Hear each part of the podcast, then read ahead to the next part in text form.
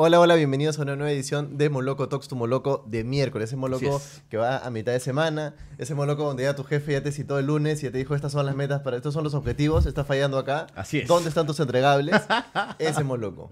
Claro, ese Moloco que es como vas después de haber tenido una reunión con el gerente, ahí con el CEO, tú has estado callado, tú has podido decir, oye, auspiciamos Moloco, pero te has quedado callado y dicho, no, ¿sabes qué? Para la próxima, y a la próxima reunión sí. o sí digo, digo esto, ¿no? Sí, ya, guarda que te atrasan nada más. También, también es ese Moloco que ahorita es verano. Tú sabes que hay muchos chicos en noveno ciclo, décimo ciclo buscando prácticas, Así mandando se ves como gambito.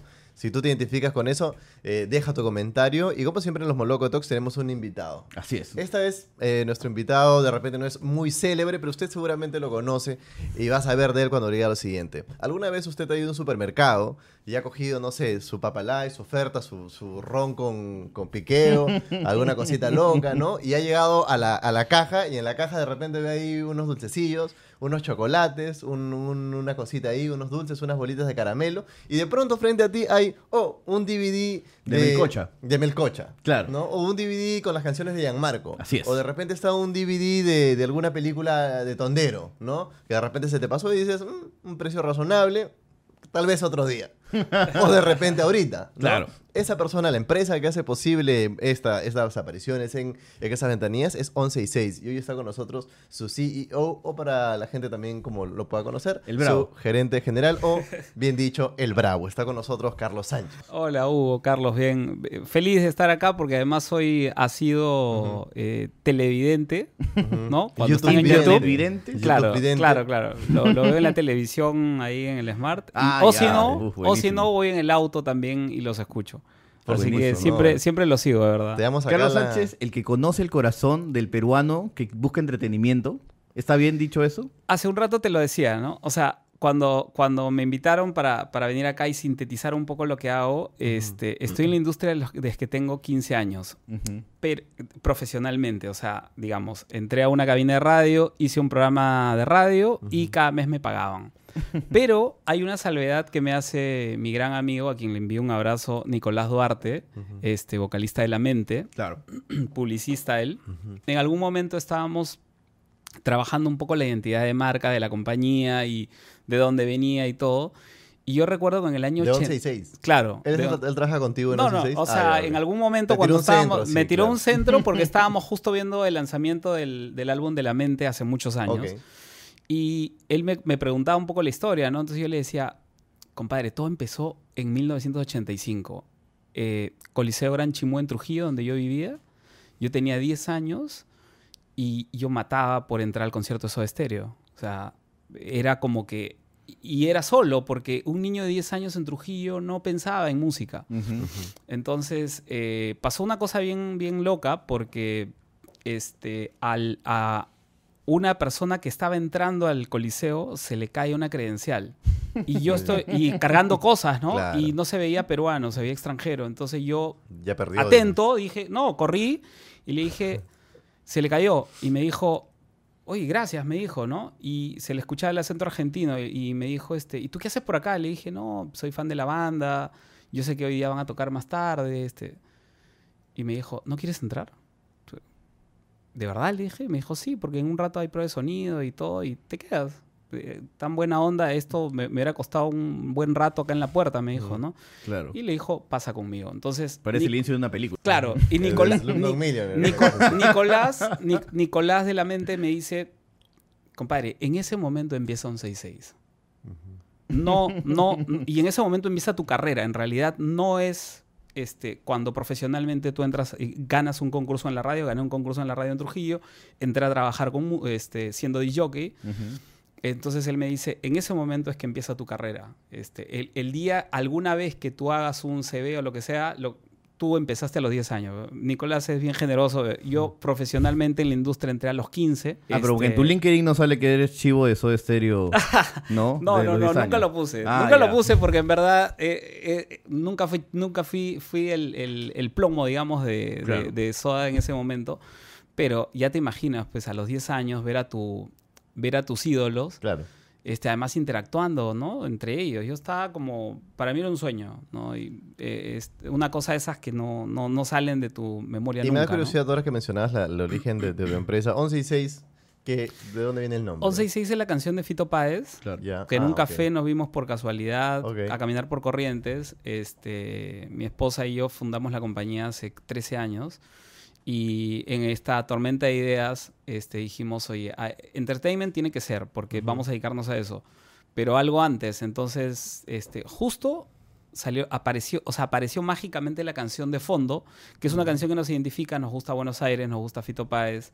Este, entonces dijimos 11 y 6 Entertainment. ¿no? Claro, y 11 y 6, eh, como men- mencionaba al inicio, eh, se encarga de poner, eh, dentro de los rubros, porque tienen otros, de poner eh, películas en centros Sí. comerciales y tal. Sí. Eh, ¿Cómo es esa negociación? Me mencionaba Hugo, por ejemplo, las películas de Melcocha, ¿no? Muchas de ellas están con Landeo, eh, Carlos Sí. Landeo. Le mandamos acá un saludo a Carlos Landeo, a quien Hugo identificó como el verdadero enemigo del cine peruano en algún video.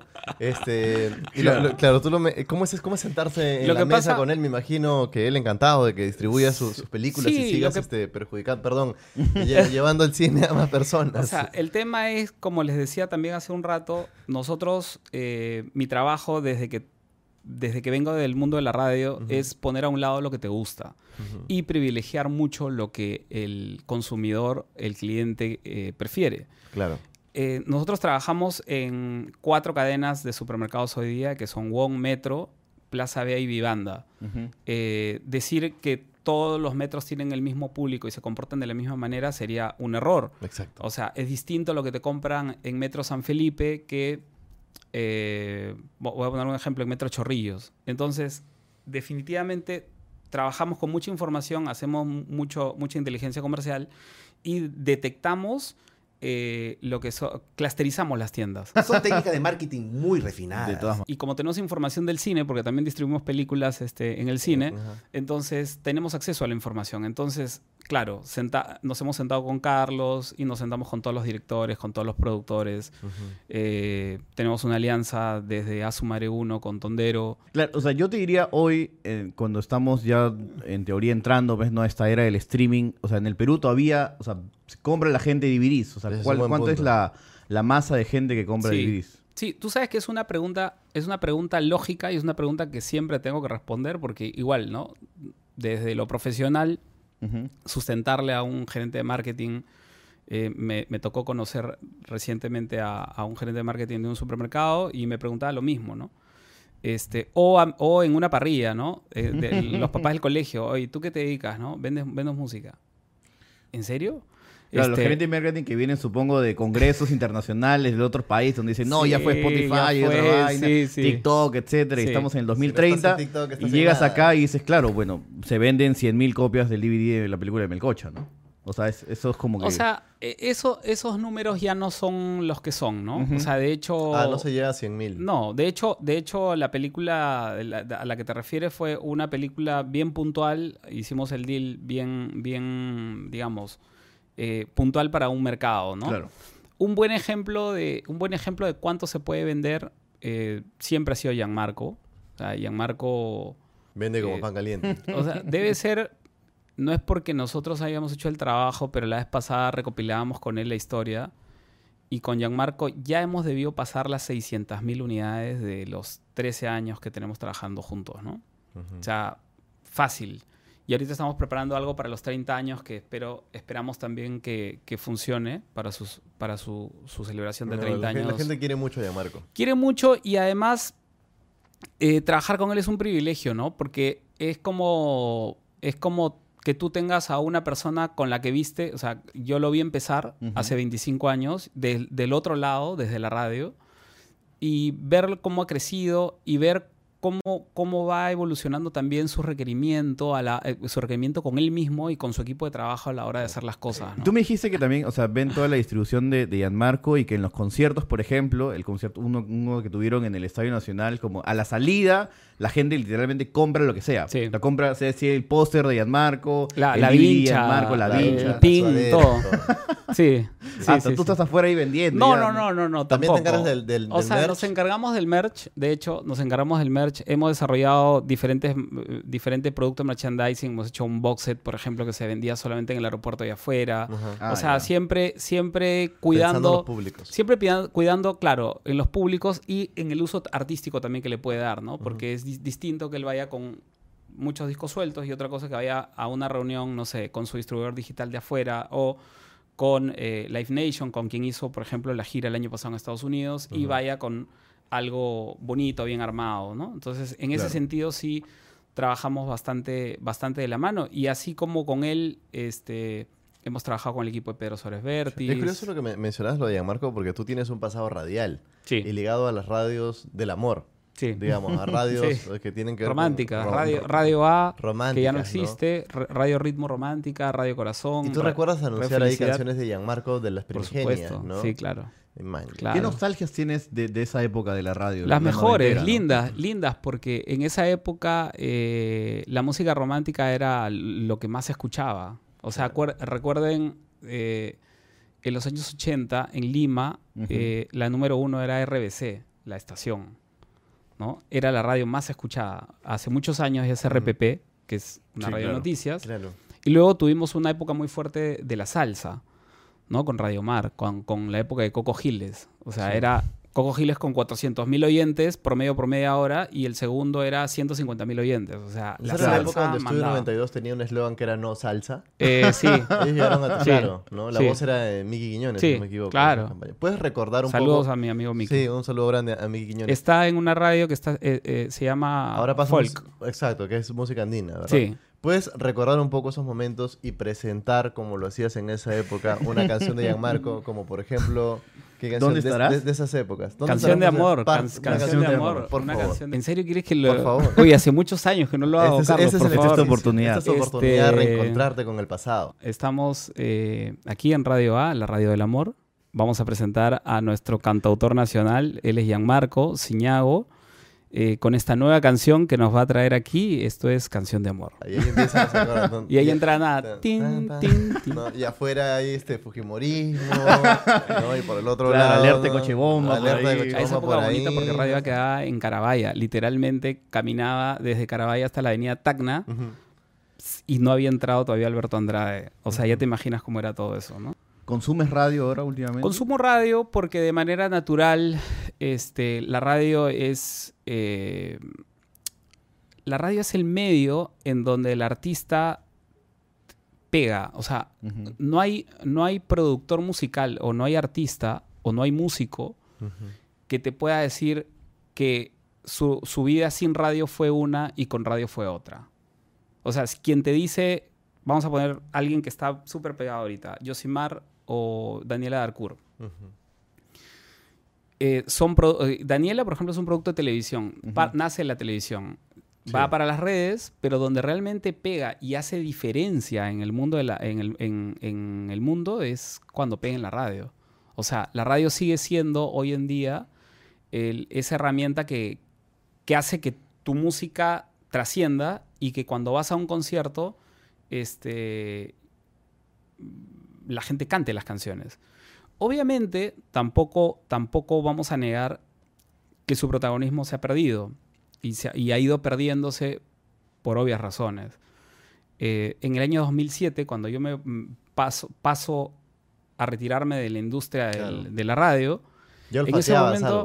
Olf- olfateaba, olfa- olf- olfateaba y a decir verdad fui parte de una, eh, de, un- de una prueba que se hizo en el grupo RPP de trabajar con eh, unas consultorías que venían de Estados Unidos. Esta gente que venía venía a básicamente ordenarte el trabajo tal cual lo hacen allá. Y así como la comida rápida, ¿no? Este, McDonald's te hizo un sistema, te creó un sistema, acá también crearon un sistema. Entonces se dejó ese feeling, esa, Esa eh, intuición. Esa intuición, esa cosa de que, no sé, un día estoy en la oficina de un, eh, de un eh, PR de, de Sony Music y le digo, ¿y ese disco que tienes ahí de quién es? Ah, ese, ese es Máximo Di Cataldo. ¿Y quién es? Es un artista italiano, pero acá ha venido con una canción en español. Ah, a ver, si dices que te vas, si dices que te vas, ta, ta, ta, ta. Gitazo. La lo pusimos en pone. la radio. Oye, pero no es prioritario. Yo te venía a presentar Chayanne. No, está bien, te voy a tocar Chayanne, pero déjame esta canción. Entonces, eso se dejó. ¿Por qué? Porque estas compañías vinieron a decir, oye, la librería de música ahora, ¿cuán- ¿cuántas canciones tienes? Me acuerdo clarito, estábamos en Radio Corazón en ese momento. Carlos, ¿cuántas canciones tienes en tu librería? Tenemos 1200 canciones que rotan. Tenemos un reloj de programación, es Claro. muy técnico el asunto, ¿no? Bacán. Ya, te vas a quedar con 250, pero las 250 no las vas a elegir tú ni yo, me decía este Harold, que este, este gringo. Ok, ¿quién las va, a, las va a elegir el público?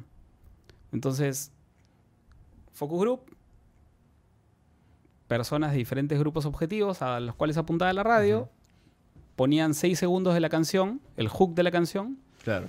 Y la gente comenzaba a decir, me gusta, le dan más Exacto. volumen, no me gusta, le dan menos volumen. Sí. Eso iba, a- eh, iba recepcionado a una laptop que cuadraba todo y entonces, chao. Ahí, cuando yo vi eso, dije, ok, Se acabó. Se Bacán. acabó el tango. Dije, cool, porque, porque los, los, los directivos de- del grupo RPP me dijeron, oye, tú, tú eres un poco más de mente abierta, o sea, un programador clásico no, no va a colaborar, lo va a boicotear, ¿no? Porque claramente está que el día que esto pase, tu chamba va, va a ser distinta. Claro, Sí, mi, trabajo pasa a ser de otra forma. Y yo le, ya me vuelvo un autómata, ¿no? Sí, y yo les dije, oye, yo lo veo una como una oportunidad, le dije, porque si para ti, que eres el accionista de la compañía, esto representa no depender de eh, un criterio o de una cosa eh, que solamente el programador lo tiene, porque el programador era visto pues como un gurú, ¿no? O sea, era visto como alguien, claro, yo llegaba a una oficina de la radio y decía, oye, tú pusiste a ritmo segundo lugar, ¿no? O sea, era como que, ¿cómo, no? Claro, claro. Entonces, claro. Y, y además en esa época, estamos hablando de los 90, inicios de los 2000, la radio generaba figuras. Sí, Como, claro. ahora, como ahora ya no, ¿no? Así es, pero como es como, eh, creo que la última o más vigente sigue siendo Carloncho, pero en esa época era DJ tal, fulano, chiqui, Sí. la radio de tal momento. Sí, porque hasta eso, hora. hasta eso parametraron. Sí. Era el, el- el conductor hablaba por un minuto y tenían un reloj dentro. Ujú. Entonces, al minuto, al- a los Ya era 50 difícil, segundos claro. tenías que ir cerrando la idea para empalmar la Y canción. era difícil que el, que, la- que el disjockey genere más protagonismo. Yo tuve un, un paso por, por la radio hace poco, el 2018, y, y es tal cual tú lo mencionas. O sea, hay un focus group donde, el- o sea, si te ponen... Estás, eh, yo estaba en una radio que pasaba música de los 90s, 80s. Y, y ¿Cuál era? ¿Cuál era, eh, Oasis. Ya. Y más o menos Mickey me decía que me contaba un poco que era focus group y te ponían, no sé, la canción de Take On Me, tananana, y va mm, el del 1 al 5, cuán rápido, la, cuán rápido la recuerdas, ¿sabes? Ah, te esa es ponen la el canción. hook, ¿no? Te Sí. con Cuán rápido. Y si tú en una, en Chao. una dices, ah, esta es, Sí, eh, al segundo, y entonces esa tiene recordación 1. sí. No, si te demoras más, tiene 5. Sí. Y a las que tienen 5 se van saliendo, y las que tienen 1 son las prioridad, y por eso es que se repiten y se pasan muchas veces en el día. Sí, o sea, una Porque al librería- final, la idea es que la persona que está scrolleando se quede ahí porque reconoce la canción. Una librería de una radio de, de ese tipo no pasa de 250 o 280 canciones. Entonces, cuando la gente se pregunta, oye, este, escuché, me parece esta canción ayer a la misma hora o O hace un rato, claro. porque el criterio es que en promedio el oyente peruano escucha cada 30, o sea, escucha una radio por 30 minutos y no más. ¿no? Y ese, y ese ratio no sube, no baja, ahí está. Claro, es un pero- Y dato- ese es un modelo sostenible a corto plazo. Es que, mira, eso pasó en el 2007. Eh, de hecho, como te contaba, eh, lo probaron con la radio. Fue alucinante porque en ese momento Radio Corazón estaba en el puesto 9 Ujú. y nosotros pasamos a ser puesto 3 en el ranking. O sea, Ah, sí. funcionó Sí, súper claro. bien. Es que sí o funciona. sea, dame todos los hits. No, sí funciona. Condénsame, dame Es que, claro, Es que sí claro, porque acortas, lo que pasa es que acortas toda El margen de posibilidad de error. error. Exacto. ¿ya? El único problema que yo le vi a ese, al sistema, eh, el único problema es que yo siempre peleaba por esto. Yo decía, tiene que haber un espacio, o sea, tienes que haber una excepción a la regla en donde tú como radio sigas siendo quien trae la música y quien le presenta la música a la gente. Exacto. O sea, hoy día un programador, cuando tú le llevas una canción, tú le dices, oye, te presento esta canción, X. El programador lo que hace es decir, entra y dice, YouTube, ¿cuántas vistas tiene? Exacto. Spotify, ¿cuántas, cuántas escuchas tiene? Este, Claro. entonces, ya, ya fue tu criterio, entonces ya fue todo. Eh, es más... Marquina me este, comentaba que, por ejemplo, él para Planeta veía incluso lo que está número uno en, en el Billboard. Es como, ya, aún así este Aún es número así, no uno en el Billboard de Estados Unidos. acá. No sé si funciona acá, ¿no? Y así se trajo, por ejemplo, ¿te acuerdas esa de Kanye West? Este, perdón, la que el del, del ahijado de Kanye West. Panda, designer, la trajo acá, pero era un riesgo igual a ver si es que entraba o no. pues. Ese es el problema de la radio. O sea, el problema es que como que hay falta de confianza. Claro. O sea, Además, ya perdieron, sí. perdieron, es como, para cerrar la idea, ¿ya? Es como que pierdes el autoestima. Mm. ¿Me entiendes? Claro. O sea, perdió la autoestima, perdió esta, esta, esta onda de decir, yo soy el medio que pega a los artistas, soy el medio que, que, que pone en valor la música de un artista y que puedo, y, co- con mi, y que con mi experiencia como radio y con mi transmisión Puedo crear éxitos y con mi potencia y con mi alcance, con mi parte técnica, con mi equipo humano, con mi equipo de marketing, todo, puedo hacer que este artista pegue y que esta canción funcione y que la gente siga recurriendo a la radio por eso. Hoy día no, hoy día la gente espera todos los viernes los lanzamientos de Spotify. Claro. Claro. Creo que la única radio que todavía sigue con. Tienes autoestima es doble nueve. Sí, claro, porque, porque Manuel... es una radio claro, romántica. Es que Manuel... Sí, es- Ma- esa es la Ma- verdadera radio romántica. Manuel... pero es que Manuel corre de olas todo el día en el norte. Este... Digo, el papá, ¿no? Sí, claro. Este, y, y realmente la, la- la radio siempre la vio así, pero un broadcaster la- lo ve distinto, ¿no? Porque ya Totalmente. Claro. la- las radios que, digamos, mandan son las corporaciones.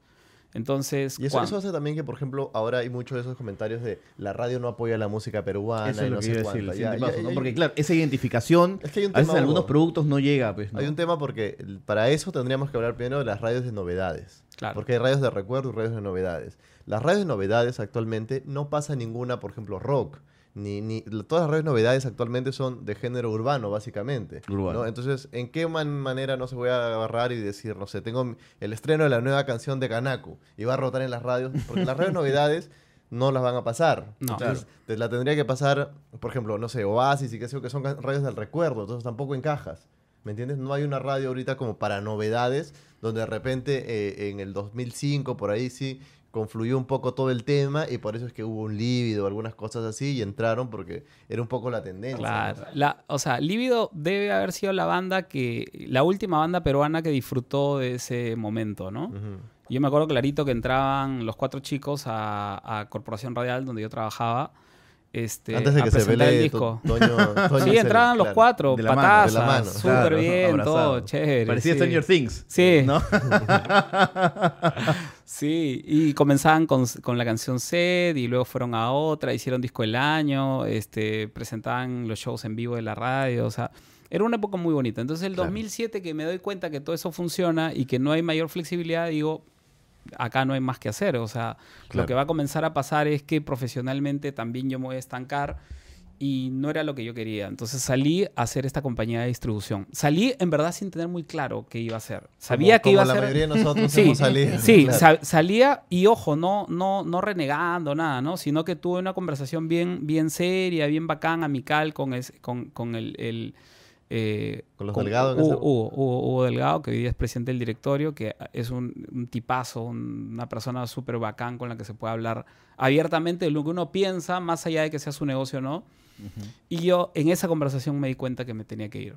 Entonces, este, lo hicimos bien, nos dimos el tiempo para que él busque- ellos busquen a alguien que, que- Y es más, yo lo capacité en la última etapa.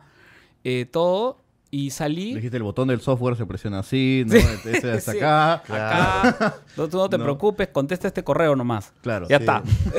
Ahí está tu chamba. Qué, qué ¿no? curioso, es fácil. qué curioso lo que men- mencionas que ese, ese nivel de entendimiento y tal con, con, con Hugo Delgado Sí. en ese momento. Sí, Porque eh, me hace recordar, yo también co- conocí en, en esta etapa a los Zavala. Claro. Sergio este, y Brani, que son sí, dos tipazos. Que son dos A uno. tipazos. A tipazos, uno. O sea, a- independientemente de, de cómo funciona la radio, si es el sistema, no es el sistema, son tipazos Son a uno, en verdad. Y me, Sí. pare- me dio una impresión bastante buena. Yo quería retomar acá al- al punto de 11 y 6, porque, a ver, como negocio para ti, cada película es una inversión, me imagino, Sí, por ¿verdad? supuesto. Y cuando tú decides eso, de- ¿compras paquetes o negocias película por película? Porque, por, Claro, por ejemplo, un decías... La la distribución del cine. es el- la claro, distribución, del- sí, porque, por la distribución de películas en el cine. Así, hay mucha bulla y No, hay yo- mucha yo- yo ignorancia. decía un ¿no? poco, por ejemplo, lo de Tondero, ¿no? Porque tú Ajá. decías, he llegado a un acuerdo con Tondero para distribución y tal. Entonces, mi pregunta es, ¿eso significa que cada vez que a Tondero se le ocurre algo, tú ya sabes que vas a tener que distribuir o igual el negocio es una por una? Porque si no, me imagino que, no sé, Tondero saca ahora está como doblemente embarazada, Ajá. creo que se llama, Ajá. y yo me estaría agarrando la- los pelos, ¿no? Pero por otro lado viene un A su madre 5 y digo, bien, acá Factur. ¿Viene un poco así o tú negocias película por película? Hoy No, ya les mandó lo- el fonazo a Gida y a Julián, para así mi amor. Sí, de hecho un correíto, ¿no? Esa película tiene que estar en supermercados. Tiene que De estar. todas Va, maneras. va, va a estar- va- va- va a ser porque Julián, además compadre, ya sabes, acá está. Todavía no, Julián no han llegado, no han cerrado. todavía, todavía porque todavía porque este hemos estado en este arranque del año en otras cosas. Ah, ok. En Pero un mail coqueto ha habido. Sí, no, no, Ah, no. De, de todas maneras. E- Es, más, la compañía que distribuye Cinecolor y ellos Claro. son muy amigos y socios Claro. nuestros en varias cosas, ¿no? Este, entonces, claro, respondiendo a tu pregunta, eh, nosotros hacemos un deal. Lo, lo, que, lo que tengo que decir con respecto al, al acuerdo que tenemos con Tondero puntualmente, por ejemplo, es que la película, te- o sea, la película a la gente de la industria le puede gustar o no le puede gustar. Puede estar de acuerdo o no puede estar de acuerdo Tal cual. puede ser exitosa eh, a los niveles de Asumare o no. Pero lo que siempre he podido respirar del equipo de Tondero es que es un equipo de gente bien profesional a la hora de hacer las cosas. O sea, no porque una película le lleve 3 millones y medio, eh, la tratan mejor que una película, eh, no sé, a donde llevan 250 mil personas como intercambiadas. ¿no? O sea, el mismo nivel de detalle, el mismo nivel de cuidado, el mismo equipo de marketing, el mismo equipo cuida y trata a su producto y a los artistas que están involucrados y a los productores y a los técnicos de la misma forma. Entonces, nosotros como, como aliados, distribuidores de ellos, lo que hacemos es, básicamente, el, el cambio y la diferencia es en el tiraje que hacemos. O sea, una cosa es el tiraje para Asumare o para Locos de Amor 3, seguramente. Y otra cosa es una película eh, con un presupuesto más, más pequeño. O depende del deal, ¿no? Porque, por ejemplo, Soltera Codiciada, nosotros no la pudimos, no la pudimos tener en, en- en, eh, formato físico porque la película fue vendida a, a Netflix, ¿no? Ah, claro. Claro. Entonces, todo va de acuerdo a eso, pero es como que ya, ya es implícito que las películas que ellos van editando, nosotros va- que va- van apareciendo, nosotros las vamos editando Claro, y la claro. vamos Pero, viendo. por ejemplo, el DVD de los 30 años de Gianmarco, que seguramente se viene pronto, Sí. estará en los centros comerciales. De todas maneras, claro. De Claro. todas maneras. Y eso es un. Y eso es. eh, Tondero hoy día es el- la oficina de management de De Gianmarco, Gianmarco ¿no? también, y le produce es. los conciertos y todo. Y claro, por Sí. supuesto. o sea, te- Lo que yo te quería que- preguntar era que, por ejemplo, cuando eh, me comentaste que ibas a incursionar en la distribución, ¿no? Quisiera un poco aprovechar esta oportunidad para, ¿no? Con el público entender cómo funciona el negocio del cine, cómo es meter una película a la cartelera peruana, cómo es el competitive, qué cosas, ¿sabes? Como, Que es un competitive. claro, que es como cine, este, cartelera peruana 1.1, for dummies. Ya. ¿no? Un poco. Buenazo. Ya, yo empiezo y hago sin esmero distribución. Que es lo primero que tengo que hacer después de Ya. mi RUC, SUNAT y pagar todos los impuestos y saneado. Claro.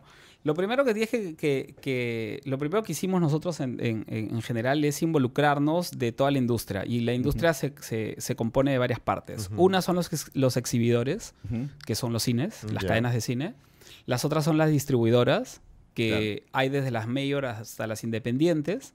Las mayor, digamos que Andes Films, Warner, claro, Andes Ok. Films que tiene Sony, ¿no? Eh, está Sony, Sony, Sony Y- Pictures, está Warner, está mm, United eh, claro, sí. UIP está Cinecolor que tiene Star Wars. práctica- cosas. prácticamente todo más Fox, Claro, ¿no? Disney, o sea, claro, ya tiene Disney tiene Disney, tiene Pixar, No, tiene Cinecolor es un monstruo, pues.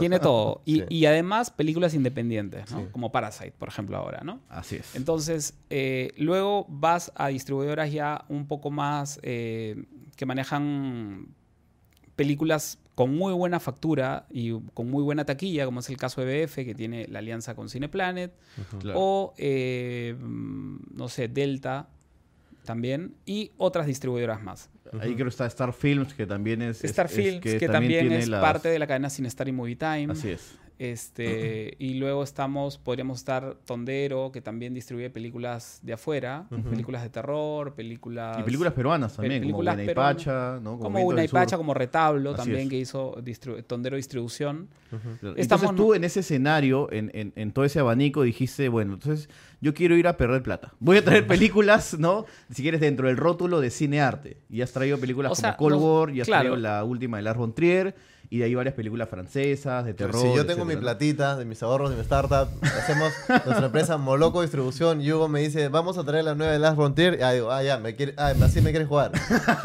a mí que soy tu pata. Lo que pasa, Claro. claro, Así te quieres quemar mi plata. Claro, lo que pasa es que hay, una, hay, un, hay un factor que hay que considerar aquí. ¿ya? claro. Hay un factor muy importante que hay que considerar y que este, gracias a mi paso por, por, por eh, el- los estudios que tuve haciendo un MBA en, aquí en Centrum, Católica, este, entendí.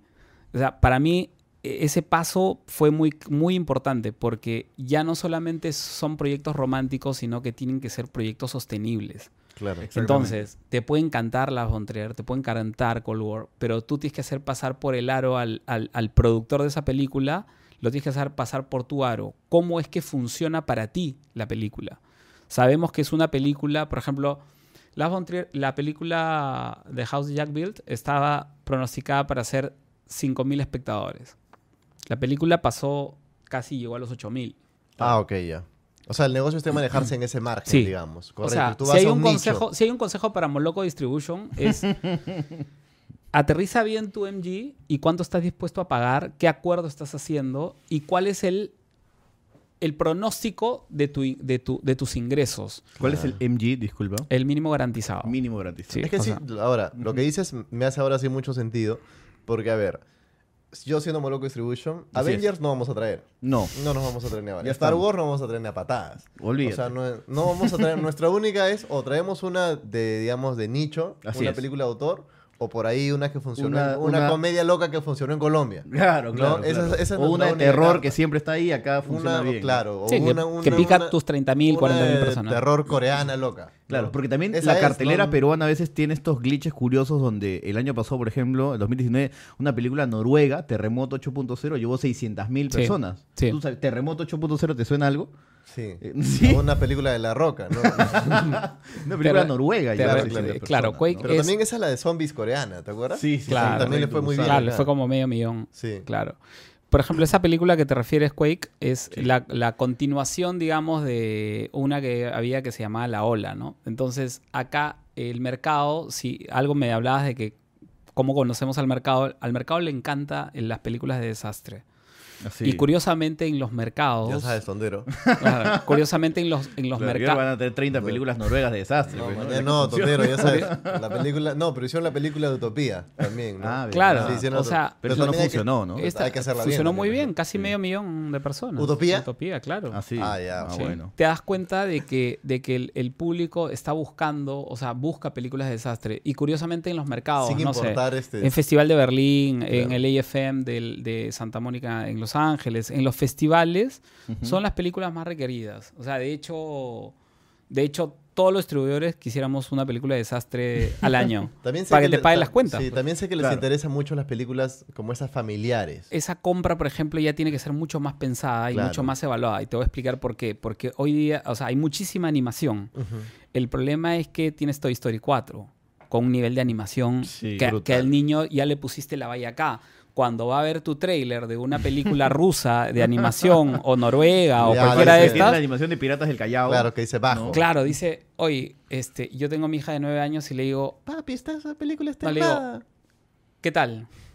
Y me dice, tenemos simbología, ¿no? Me dice así, me dice así o me dice así. Pues está con la canchita, ¿no? Me dice, No. Uf. ¿no? O me dice así cuando es más o menos, ¿no? Entonces, claro, Claro. hay que pensarla mucho más.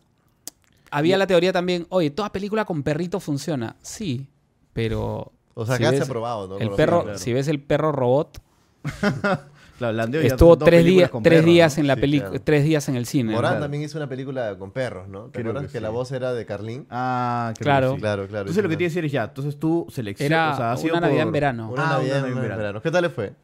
No, no le fue bien. Sí, no le fue No, tan no. bien. No le fue Entonces, tan bien. Has sido a diferentes festivales, tú con tu ojo has comprado ciertas películas, llegas aquí, entonces con, con tu mínimo estimado, ¿y cómo es la negociación con las, con las salas de cine? Como siempre lo explico, no deja de ser una compañía.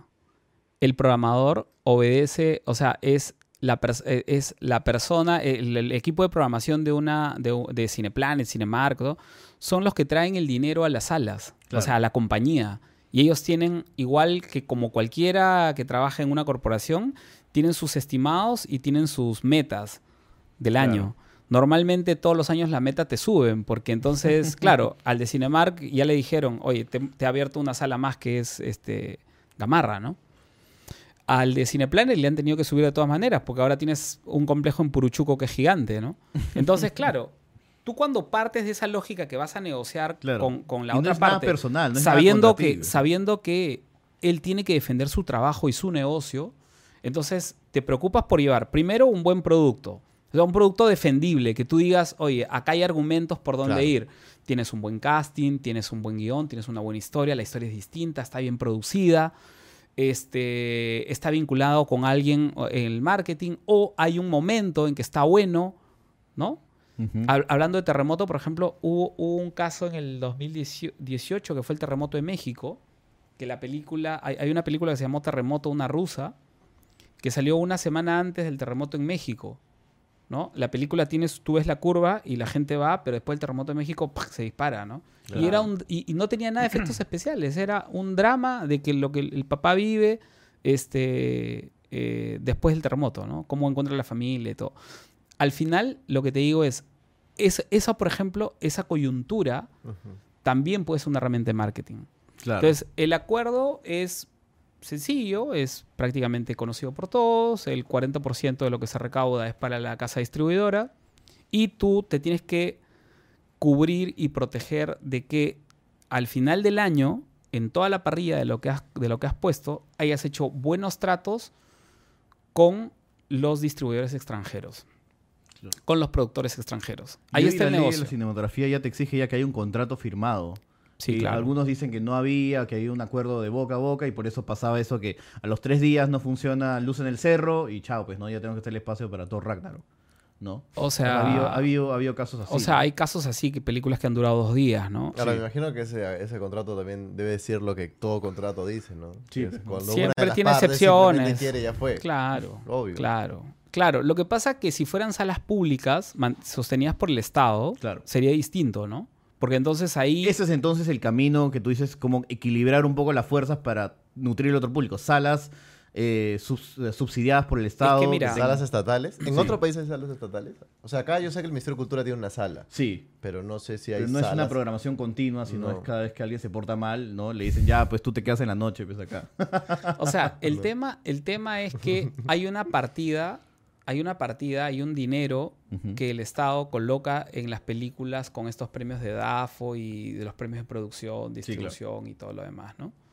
Que en buena hora ayudan a muchos productores para convertir sus proyectos, este, lo que es un proyecto, en una realidad que es una película. El tema es que, eh, desde mi punto de vista, de lo que he podido analizar y he podido revisar, es que no ejercen, no hay control. Te doy la plata y me olvidé del tema. Ganaste y te, te pagué. Entonces, es lo que te di para distribuir, Carlos, a tu película, no es para que tú te vayas de viaje, no es para que te vayas de Claro, obvio. vacaciones, no es para que pagues la cámara, no es para que pagues la colorización. Si la Claro, plata te una la estoy dando que tenía ahí, no, tiene que ser toda para distribuir. para distribuir, entonces yo tengo que fiscalizar, o sea, tú me tienes que presentar un informe de cómo Claro. gastaste. Gasté en vallas, gasté en un plan, eh, en una agencia de plan de medios, en una buena agencia de PR, Ujú. fui a tales canales de televisión, o sea, me Me entrevistaron en la más radio. sin esmero, le dije que no, gracias. Estuve con Carloncho, ¿no? Sí. ¿Me Claro, entiendes? sí, sí, Entonces- Preferí poner cuatro vallas en la molina. ya está. Entonces, ¿qué pasa? Esa plata se usa para otras cosas y a la hora de la hora, eh, todas las partes de, de un lanzamiento son importantes. Hacer una buena película, tener un, buen casting, tener una buena historia, una buena realización, pero también la, la gente llega, a muchas veces llegan hasta ahí. Sí. Y luego, cuando la- gasolina para el otro lado. Y ¿no? llegas cansado, eh, he visto productores, directores que llegan hartos, cansados, ya quiero estrenar, Claro, quiero sí. ya, ¿no? Cuando en verdad, yo siempre le digo a todos, como cuando eh, eh, eh, he recomendado, he asesorado, aconsejado a muchos artistas, ¿no? Cuando tienes el disco en la mano, es tu punto de partida. Explícalo, por favor. Porque si tú no lo promocionas y no tienes oxígeno para eso, no tienes aire para eso y no tienes ganas para eso, entonces todo, todo, todo se te hace muy complicado. Es cuando tú tienes que poner en valor tu producto. Claro. Entonces, eh, muchas veces eh, ya llegan cansados y, la y llegan sin dinero y la película está en el cine y claro, tengo que, tengo que culpar a alguien, ¿no? Dicen, oye, tu película llevó mil, 1500 personas al cine. No, pues es que me han puesto a las 5 de la tarde en tal cine y este es para otro público. Claro, o también siempre es el- el- la contracarátula, la entrevista larga, decir como hacer cine en el Perú es muy difícil. Y yo, ya cuántos directores vienen diciendo eso. Sí, ya sé que hacer el cine en el Perú es muy difícil. ¿Qué cosa es fácil? Claro, Un hospital, pues hacer acá, un ¿qué cosa partido es fácil? político, hacer Moloco, hacer 11 y 6. ¿Qué cosa es fácil? ¿Y por qué Sí, tendría que ser fácil entonces? Es que la facilidad está relacionada con lo que yo espero de ti, ¿no? Sí, claro. O sea, voy a decir que, eh, no sé, eh, en vez de una hora, Moloco me debió dar dos horas. Tengo 30 años en esto, ¿no? Y debían darme dos horas. ¿Por qué me dan una, no? Claro. Entonces, claro, ya hago una queja, en vez de agradecer, hago una queja. Y, y, y mucha gente en la industria del entretenimiento en general vive en la queja. Y eso es malo, No, porque... la, queja, es la, la queja es la mejor amiga del excusa y por ende es la alternativa más fácil, ¿no? Y es la forma de, de procrastinar y es la forma de, de dejar las cosas para más adelante y es la forma de que te justificas a algo que tú internamente te puedes dar cuenta, ¿no? Sí. Claro. O sea, Hoy en el Competitive, por ejemplo, de estrenos peruanos, veo este 2 de abril, No me digas solterona 2, 9 de abril, doblemente sí, embarazada. Yo creo que Sí. no me digas solterona 2 le va a ir bien. Así. Que yo siempre digo, tengo ese ojo loco. Tengo Ese ojo loco. para yo, yo- Nubeluz, y nos, dices- no- no- nos jugamos un, Nos un- cevichito. Por favor. ¿Te parece? Me Ya, encantaría. un, un, un, un moloco cevichito. Me encantaría. Esa película pasa el millón. ¿Cuál? ¿No me digas solterona Sí, 2? Yo sí. también lo creo. Sí. Yo también lo creo. Pero La ojo, que, lo- pasó, ojo no, que la pero- primera no pasó. ¿ah? Sí, la primera hizo 600. Hizo, 700. no, no, pero no, la llegó casi 800. Es que tiene 800. muchas cosas, porque la, la fecha creo que es ah, importante. Además, este, la primera le fue muy bien. Patti Barreto es mucho más conocida que la Así primera es. vez. Y el talento que tiene es increíble. Este, lo- la dirección también está on point. Ahora Entonces los dos, los dos, corregida. si los dos No, apuestan pero que pasa el millón. No, pues, pero. Huguito, pues, de, tú No, de pero repente sí, dices Ya, que no. Yo digo que no, pero yo Por yo digo que no, entonces. Lo que viene, lo que viene con, con A ver, acá dice doblemente embarazada, Ya, yo 9 de creo- abril. yo Esa es que- una semana después, ¿no? Sí, una Yo creo semana que después. doblemente embarazada va a ser uno de los estrenos más cortos de esta temporada. Para Tondero. Yo probablemente, sí, sí. Ah, sí. Sí, no creo que le vaya bien en absoluto. Eh, Yo todo el cariño de Anica Mayor espero que le es vaya muy una bien fecha película. es una fecha compleja es una fecha compleja porque claro la, la primera película o sea no me digas solterona entra en la primera semana con restricción y la segunda semana entra sin restricción para explicarle un poco al público Sí. es que la segunda semana ya puedes ir con tu Entel ofertas. 2x1 tu Interbank 2x1 Tu Groupon, lo que quieras. tu grupón todo lo que quieras Claro. entonces es el segundo aire digamos es el segundo estreno Viene siempre, con ¿no? viada, con viada. sí viene con viada Claro, y de ahí Sí, pasa un yo mes creo que esa película, chiquito, como te decía, ¿qué más tenemos? A ver. pasa un mes chiquito y de ahí tenemos Busco Novia con César Ritter, 7 de mayo. Yo creo que esa película puede ser. Esa no le va a ir tan mala como, como, como a doblemente O embarazada. sea, es que Yo tiene, creo que va a tiene- ser una tiene- pela- tiene la base de la gente que leyó el blog. Sí, y sí, todo. sí. Y además es como ahí tú un- le hablo a una generación, ¿no? Exacto. Y otra cosa es que este, Renato está involucrado en el guion, ¿no? Entonces, y eh, es una película que yo creo que va a funcionar bien. Yo, cre- yo creo Claro. que ahí está. Igualita a mí, esta de Cachín, 20 de agosto. Es un remake. Sí. Es un remake. Doblemente eh, embarazada también es un remake sí, colombiano, sí. si no me equivoco. Sí, mexicano. mexicano, perdón. Sí. Igualita a mí es un remake que hizo Adrián Suar eh, en Argentina. Eh, yo, yo le auguro todos los éxitos. de la Tondero película hizo un porque- remake acá antes con Cachín, de esta de, Coñac El Gran de León. Sí, el El Gran León. ¿Qué tal le fue? Muy bien, llegaron Man, al, al medio millón de personas, ¿no? De ahí tenemos nuestro amigo eh, Daniel San Román, Mundo Gordo, 6 de agosto, de Beacon Films. Se viene, Mundo Sí. Gordo. También le va a ir bien. Bueno, la- el, el, No, el a Mundo Gordo le va a ir increíble. El concepto de, el concepto de, el concepto ya se está moviendo en las salas de cine, ¿no? Sí, Desde sí. hace algunos meses.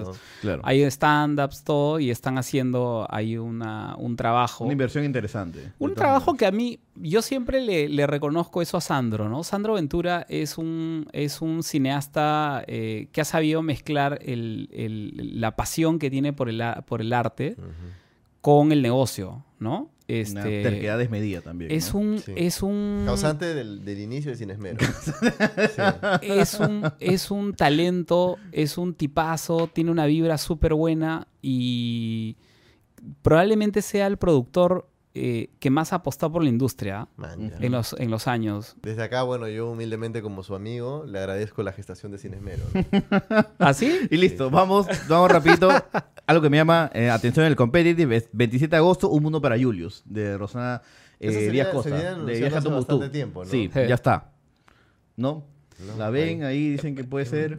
O sea, puede ser. eh, Si algo le eso- pasa a Bryce, son puede esas, ser. O sea, son esas películas como retablo, ¿no? Que tú sabes que vienen, tienen Claro. un buen tráiler, tienen un buen- una buena historia y eh, ya eh, toca esperar el momento de que el respetable vea, Decida. este, decida, Claro. ¿no? Y de ahí tenemos algo raro, extraño, que es Nubeluz, la película 3 de Esa. septiembre. Tú, tú tenías un, No, yo, yo en esa digo como... un pronóstico. bueno, sí. Estabas comprándote tu cono de Nubeluz. Yo, ya. yo, no sé- yo sí, o sea, yo sé que ya, ya han hecho el Vamos show a de vender en supermercados los conos de Nubeluz. por Ah, de favor. Todas sí, de todas maneras De todas. Sí lo van a maneras. vender, ¿o no? Sí. No lo sé, O sea, todavía yo- no hemos hablado del proyecto Cuando- todavía, cuando pero Tonero hizo- se hizo me el ocurre, show- ¿no? Cuando Tonero hizo el show de Nubeluz, yo veía unos tweets que se quejaban del precio exorbitante del cono. Y que no venía tanto Sí. como. No, era pero antes, ahí yo ¿no? tengo un- mi, mi apunte con Tondero es al punto donde creo que cuando Tondero revienta con a su madre y tal. eh, y esto no sé, no sé si alguna vez lo vean Valladares eso tal. Ujú. Pero creo que ellos entienden un poco más la fórmula en pensar que la nostalgia es lo que los mueve. Y cuando creo que la verdadera fórmula de lo que funcionó ahí es el tipo de humor que se hizo en esa pequeña etapa. Mañas. Y ya ha sido más, mucho, mucho más complicado replicarlo. Eso es verdad. Creo yo De que por ahí va. maneras. Sí, o sea, el hecho de que ya comprar, nosotros fue comprando o re- haciendo remakes en el Perú de películas extranjeras, no Sí. sé si sea el camino. Porque te acuerdas que nutrir. Guerrero la película tuvo y fue bastante promocionada por este fragmento de Nubeluz, Sí, claro. ¿no? Y, y no sé si, claro, los números proyectados, pero también no era la mejor etapa de la selección, ¿no? Pero si es que Guerrero la estrenaban cuando clasificamos Ahora al Mundial. vamos a ver cómo le va, cómo ¿cómo crees le va que la le- ¿Cómo foquita? crees que le va la foquita tú? Ah, la Se foquita estrena estrena mañana. Así ¿Van a tener ustedes el DVD de la O foquita sea, también? sí, de todas maneras. Ah, ya, listo. De todas maneras. Pero, o sea, sí, mi amor la- va proyectado a casi medio millón. La foquita, ¿cuánto tu ojo así de. O sea, no debería ser menos de eso. No debería Así. ser menos de medio millón, no debería ser. Pero el Perú no tiene tanta plata para ir dos veces al cine. Sí, o sea, eh, públicos distintos, ¿no? En sí, mi amor, tienes un- una pareja que quiere ir a reírse de, de lo, que, le- de lo que pasa en las relaciones. ¿no? Eh, del tema de los celos y todo eso. Y esta yo la veo una película mucho más familiar, o sea, es una Claro. película, si quieres llamarla de alguna forma, es una historia de emprendimiento, ¿no? Claro. O sea, estás hablando de un chico que salió de un arenal Una historia de superación, claro. es una historia de crecimiento personal alucinante, ¿no? Es un- un- al- como siempre yo digo, al margen de que el- el personaje te pueda gustar o no te pueda gustar o te pueda caer o no, es una historia de crecimiento personal. Es un chico que crece en un arenal, este, con la mamá eh, soltera, este, sacándola adelante. ¿Y tú cuánto, cuánto, cuánto número le metes? No sé ahí. Ah, sí. Yo siento que el peruano ya le dijo no nos interesa la historia de deportes, al pu- a- o sea, en general, ¿no? Creo que si Guerrero, que era más chévere que Farfán en su momento, no le fue tan bien. Escúchame, llevó Sí. 800 mil personas. Ah, ya, entonces ya fue. O sea, llevó 800 mil personas. Pero esa y la película, película... yo, creo que, yo creo que la película de Guerrero esperaban más. Sí, claro. siempre, esperas, más. siempre esperas más porque es el capitán de la selección. es- Exactamente. Y eh, digamos, tenía, tenía eh, bien, viene, viene precedido de un comportamiento ejemplar, este, ¿no? Estamos hablando de un... Mm. Todavía no había salido el escándalo este, ¿no? Sí, claro. el de, Pa- de El Pablo. la infusión, todo. No, claro. No, no, nada, nada. Esto es nada. 2015, Nada, sí, claro. claro, sí. Y Fernando, Fernando Villarán, que, fue el director de la película, hizo, o sea, desde mi punto de vista, hizo un súper buen trabajo.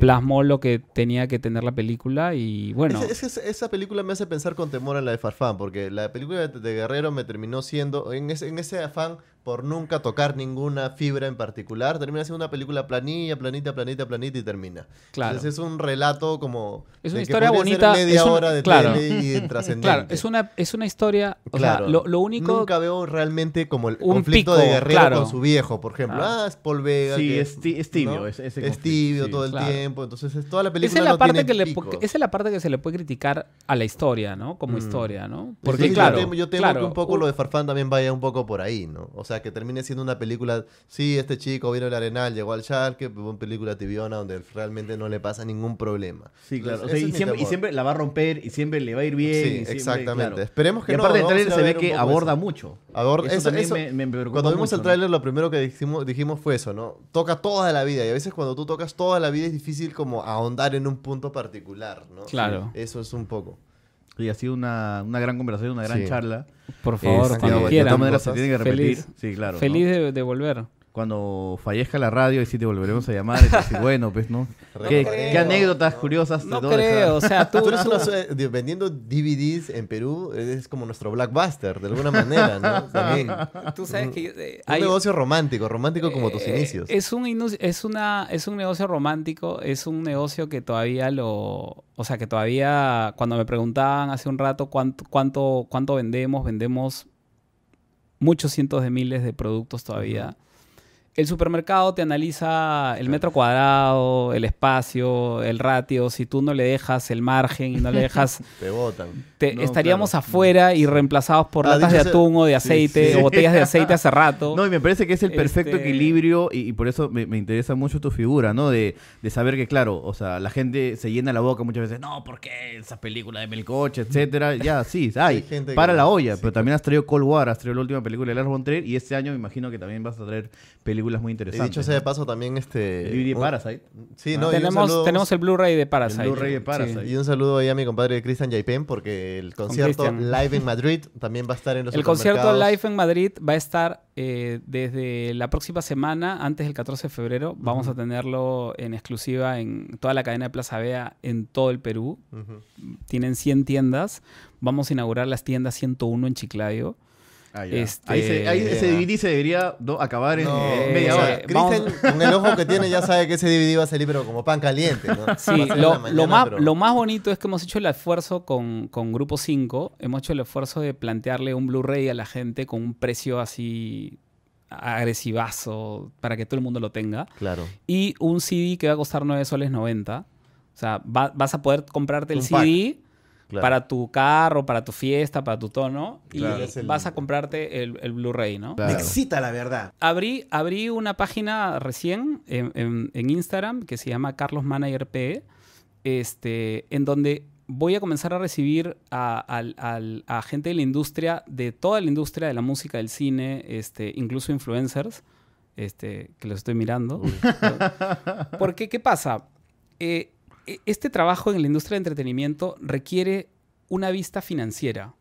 Y me he encontrado con muchos artistas que no voy a mencionar ahora, con muchísimos artistas que solamente piensan en el hoy.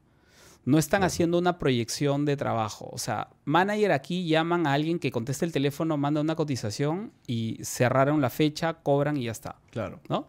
Eso es, en la industria del entretenimiento, en la industria de la música, eso es el- la agencia de booking.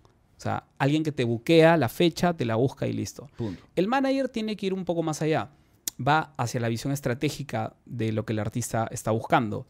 Y mi trabajo, a la vez de hacer esta, esta parte del el manager eh, de, de pensamiento estratégico, de hacia dónde va, qué es lo que quieres lograr, y pongámonos en este momento tu carrera en, en el camino hacia ese lado, es también ayudarlos con su parte financiera.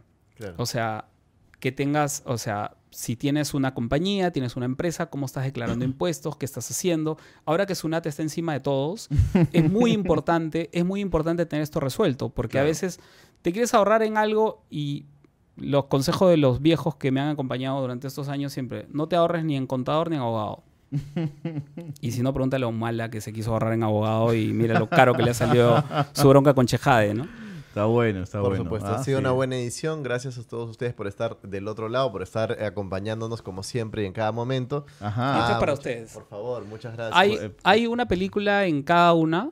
Ah, buenísimo. Ustedes ven, ustedes ven con cuál se quedan, así. por favor. Ustedes ven con cuál se quedan. Es a la suerte, ¿ah? Ah, Ah, bien, creo que Listo. creo que acertado. Se la pueden, sí, se la pueden sí, cambiar, ¿ah? También, ¿ah? No, yo me quedo con esta, por supuesto. No, bien. Tengo yo la de, la de Avengers y tengo acá también mi terrible USB de 11 y 6. uf, Ese es necesitamos un- USB. ese es ¿Cuántos un- gigas serán? No.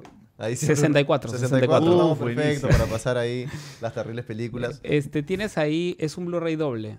Ajá, la 1 y la 2. Está, no, Este es Endgame, Endgame Endgame. y viene... pero tienes dos Blu-ray. Uno donde está la película sola y otra en donde tienes todos los agregados de los hermanos, Ah, de las ya, ya. declaraciones, Toda la locura. toda la Todo locura, lo que cómo pasó fue filmado, todo. Es- Perfecto. Muy entonces bacán. muchísimas gracias Carlos, gracias por acompañarnos también. por favor, un gusto. Nosotros nos vemos con más Moloco Talks el próximo miércoles y con más Moloco, familia moloquial, el día viernes. Acuérdense, Hugo, de que hay comunidad Moloco. ¿Cómo funciona? Ahí, en Moloco, en la página de YouTube, hay la un botoncito. hay un, no sí, funciona, en hay la un compu. botoncito que es unirse. Y ahí hay diferentes planes, diferentes cosas como puedes apoyar y hacer este proyecto sostenible para que sigamos acá y tú te sigas entreteniendo. Y Listo. para que nuestras finanzas no se vayan a la vez como, como Gama ayudo, decía, los ayudo, los ayudo. Nos y para que la- Villa pueda comer tranquilo. Nos vemos Lo hemos cabeceado dos meses ya. Nos vemos la próxima semana. Chao, chao.